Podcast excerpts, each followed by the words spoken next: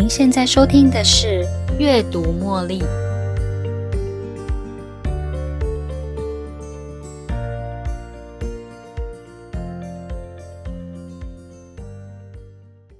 想象一下，当你人在一个有大风呼啸、闪电打雷轰隆隆的夜晚，你却一个人在家中，突然间，一道霹雳声响劈中你的窗户或是附近的物体。虽然你心中觉得害怕，但是还是很谨慎的跑到窗外去看一下有没有发生什么大灾难。就在这个时候。你在无意中看到的那些阴森恐怖的身影，就站在你的房子外面，刚好就在你的窗户旁边。天哪，这个景象让你不寒而栗，仿佛有个像鬼魅的身影正在窥视着你的一举一动。于是呢，你急忙的回到房间，缩到被子里面，紧紧的裹着自己，很怕那个东西会靠近你。这好像是一场无法醒来的噩梦，那么可怕。后来你不敢一个人睡，也不敢一个人留在家里。我想，大部分人都可能有这样的想法：妖魔鬼怪都是出现在雷电交加的夜晚。当我们在相似的场景，任何看似不太清楚的物体，都会让我们的大脑开始预测、进行解读。这个东西到底是什么？它到底像什么？大脑之所以会这么做，是为了保护你，让你能够生存下去。可惜的是呢，大脑不会理性的分析事情的真相是什么，而是根据过去的经验进行想象或是预知而得出来的答案，然后告诉你有个鬼魂站在你的窗户外面看着你。当你有了这样的想法，就开始觉得害怕。大脑建构了你的经验，让你感到无助、恐惧。当然，我们的大脑也不是为了要让你觉得沮丧而存在，只是想要用一种类似警告的性质，让你采取保护自己的行动方案。于是呢，你就跑到床上，用被子把自己紧紧的包住，生怕那个鬼魂会跑来抓住你的手脚。更糟的是，在这之后的每个夜晚，你很怕一人独处，而这样的经验，即使不曾真的被鬼魅给抓住。但是，光是经历到那样的场景，也可能让你恐惧一辈子。生活中的任何情境都是这样。每个事件发生的当下，这个想要保护我们的大脑都会站在我们的前锋，为你做预测、解释前面的状况，让我们预先了解状况，以做好行动方案。而这个自以为聪明的大脑之所以能够解读事件本身，它是基于我们过去相似的经验。也就是说，我们曾经看到或听到的事件，然后让它成为一个想法，这样的想法衍生出我们的情绪，而为了不让这样的情绪纠结住，我们会做出行动。在以上的例子里，就是用被子把自己紧紧的包住，以后尽量不要晚上一个人单独在家。如果真的有必要单独在家时，那样的恐惧感就会开始出现。类似的情境也会发生在你的上台演讲。从得知自己需要演讲那一刻开始，一直到真正站上台演讲的那一刻，你可能会一直觉得全身不舒服。这是因为，当你的大脑一接收到你要上台演讲的指令后，为了保护你，会告诉你，根据过去的经验，知道台下到时候会有很多人很专注的听自己的演说。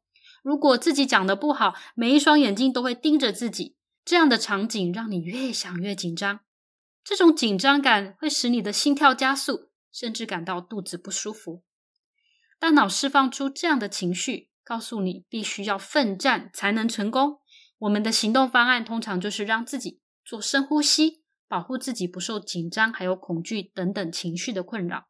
也许这也会使得你在演讲台上不自觉的握紧双手。甚至有些人无法承受这样的情绪而大哭起来。以上的情境，我相信大部分的人都曾经经历过。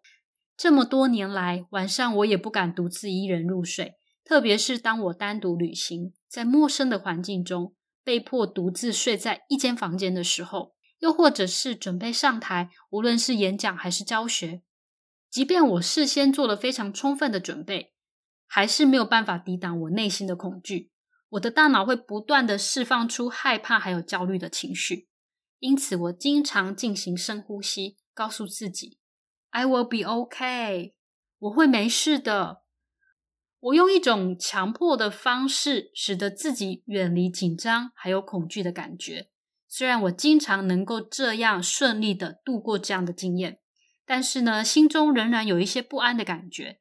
当下一次风雨交加的夜晚来临，或是当我不可避免的又必须要上台演讲时，我就得要克制害怕的冲动，持续的在提醒自己：“I will be okay，我会没事的。”现在我找到了另外一种解方，在 Lisa Feldman Barrett 博士的著作《How Emotions Are Made: The Secret Life of the Brain》提出了一个观点，告诉我们透过学习就能建构出不同的经验。从而减少情感上的痛苦，并且避免因为对情绪的错误假象而做出令自己后悔的决定。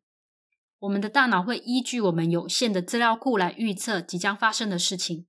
庆幸的是，大多数可怕的情况并不一定真的会发生，因为它们只是类似事件，不一定会产生相同的结果。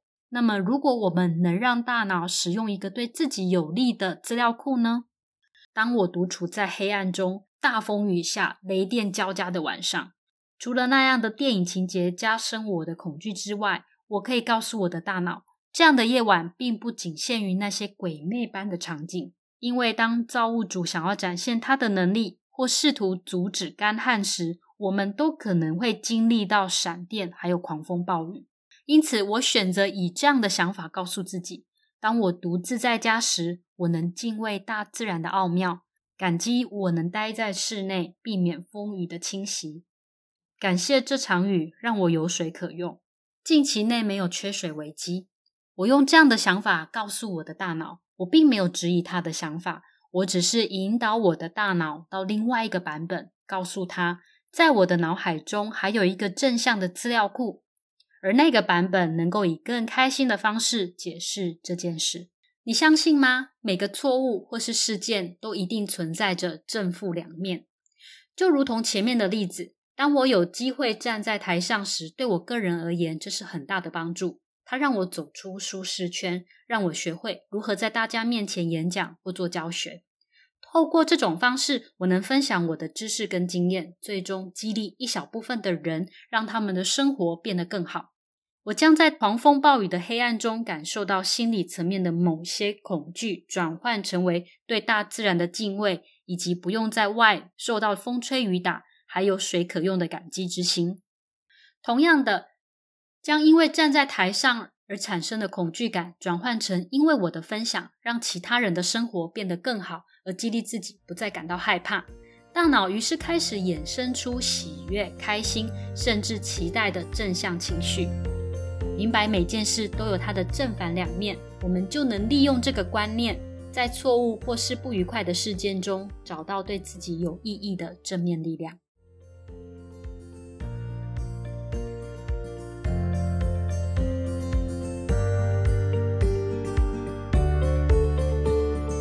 又到了节目的尾声，如果你喜欢今天的节目，邀请您在 Podcast 留下五星评论。订阅并分享这个频道给你的好友。如果您有其他的反馈或想法，也欢迎留言给我。